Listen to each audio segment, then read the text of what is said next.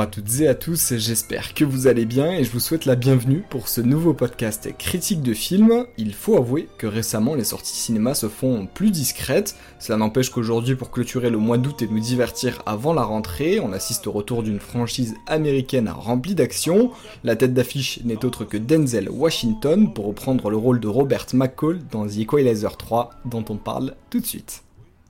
9 secondes. C'est le temps que je vous accorde pour décider de votre sort. Ciao Roberto Roberto, dites-moi, vous faisiez quoi dans votre pays? J'étais fonctionnaire. Je suis à la retraite.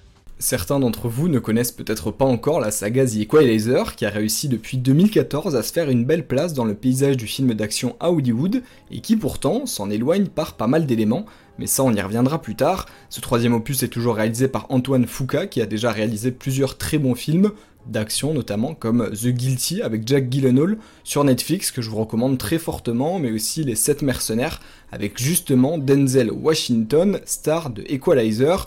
Denzel Washington qui est aussi un monument d'Hollywood du haut de ses 68 ans pour ses rôles dans Man on Fire ou encore Le plus beau des combats.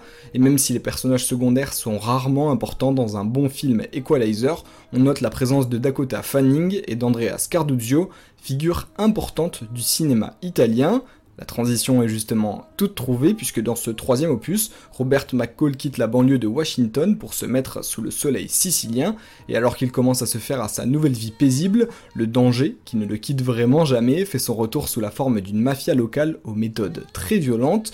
Vous l'aurez deviné, McCall repart en chasse, et à ma grande surprise, le synopsis s'arrête là.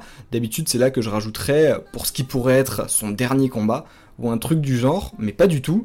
Le film sait ce qu'il fait, et c'est la troisième fois que les enjeux sont les mêmes, à la différence du décor qui change, ce qui va faire du bien à l'histoire, mais n'en parlons pas plus, car il est temps de passer à ma critique.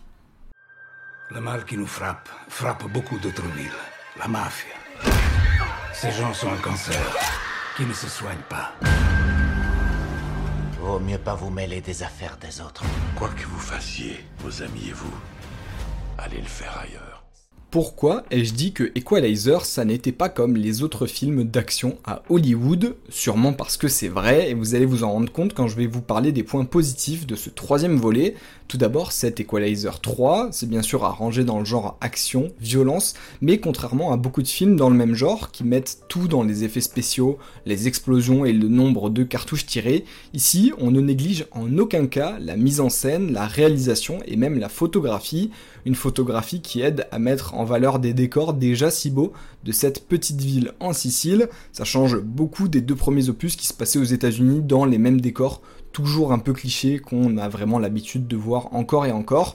Là, la réalisation profite du calme italien pour nous faire nous reposer autant que nous divertir et nous faire stresser à certains moments. C'est grâce à ça et à une histoire efficace de vengeance slash homme toujours en colère que même sans nous proposer des scènes d'action toutes les 3 secondes, le film arrive à nous garder avec lui, mais détrompez-vous, la qualité quand même prime et rattrape la quantité et l'intensité des combats avec leur violence vraiment brutale, la mise en scène très réussie, la réalisation évidemment aussi qui apporte une originalité de ce côté-là, bah tout ça, ça nous marque bien que ces moments soient peu nombreux. On a presque envie par moments de détourner le regard tellement c'est sanglant, gore et presque répugnant. C'est justement pour ça qu'on va laisser cet aspect de côté un petit moment pour parler des personnages qui sont présentés euh, alors ils sont pas hyper utiles, hein, ils sont présentés de manière simple et on comprend directement les motivations sans que le film ait besoin de nous les dire 30 fois. Et les enjeux c'est pareil, le film ne s'attaque pas à plus grand que lui en parlant de sort ou de sécurité mondiale. C'est bien parfois de rester terre à terre et c'est assez efficace. Si on s'accroche aussi vite, c'est bien sûr grâce au charisme indémodable de Denzel Washington, qui n'est presque jamais mis en danger, car les Equalizer, c'est avant tout des films dans lesquels on n'a jamais peur pour le héros, et on en viendrait même parfois à avoir pitié des méchants, bref, c'est un gros kiff de ce côté-là.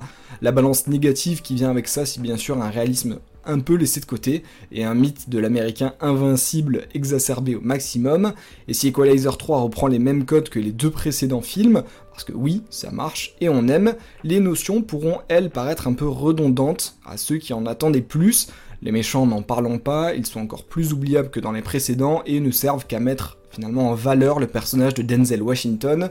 Pourtant, ces méchants arrivent, à la surprise générale, à être efficaces et ont l'avantage surtout d'être rapidement détestables, utiles pour les voir se faire massacrer. Par la suite, je vous parlais aussi de l'avantage de ne pas mettre de dangers mondiaux en jeu.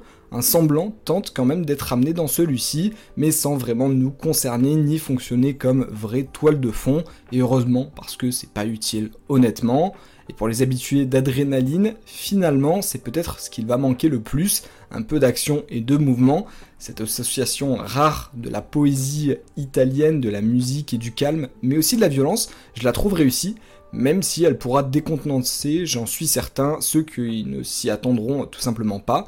Equalizer est finalement dans la lignée des précédents, mais son plus gros avantage est d'avoir réussi à passer les frontières pour s'installer dans un nouveau décor rare d'utilisation au cinéma de genre, pas de course-poursuite, mais plutôt du corps à corps plus sanglant et brutal, un résultat efficace qui surprend si on essaye de regarder plus loin. Vous semblez être un homme qui comprend la violence. J'aime cet endroit. Vous ne pouvez pas me le prendre. Je peux prendre tout ce que je veux. Pour ceux qui comme moi n'étaient pas nés ou ne le savaient pas, Equalizer à la base c'est une série télé datant de 1985 qui fut diffusée en France sur M6 à partir de 1991. Pour l'adaptation ciné, les créateurs de la série reviendront et pensent même à Russell Crowe pour le rôle titre avant que ce soit finalement l'indétrônable Denzel Washington qui s'en charge, une saga qui sera étonnamment la première à présenter l'acteur dans une suite et on espère que ça continuera encore et encore. Mon conseil, c'est donc que vous fonciez voir ce film si vous êtes en manque d'action et que vous voulez voyager une dernière fois avant la rentrée. Mais les critiques de film, elles, ne s'arrêteront pas et on se donne rendez-vous la semaine prochaine pour parler de la Non 2 qu'on espère nous faire frissonner. D'ici là, à bientôt et portez-vous bien.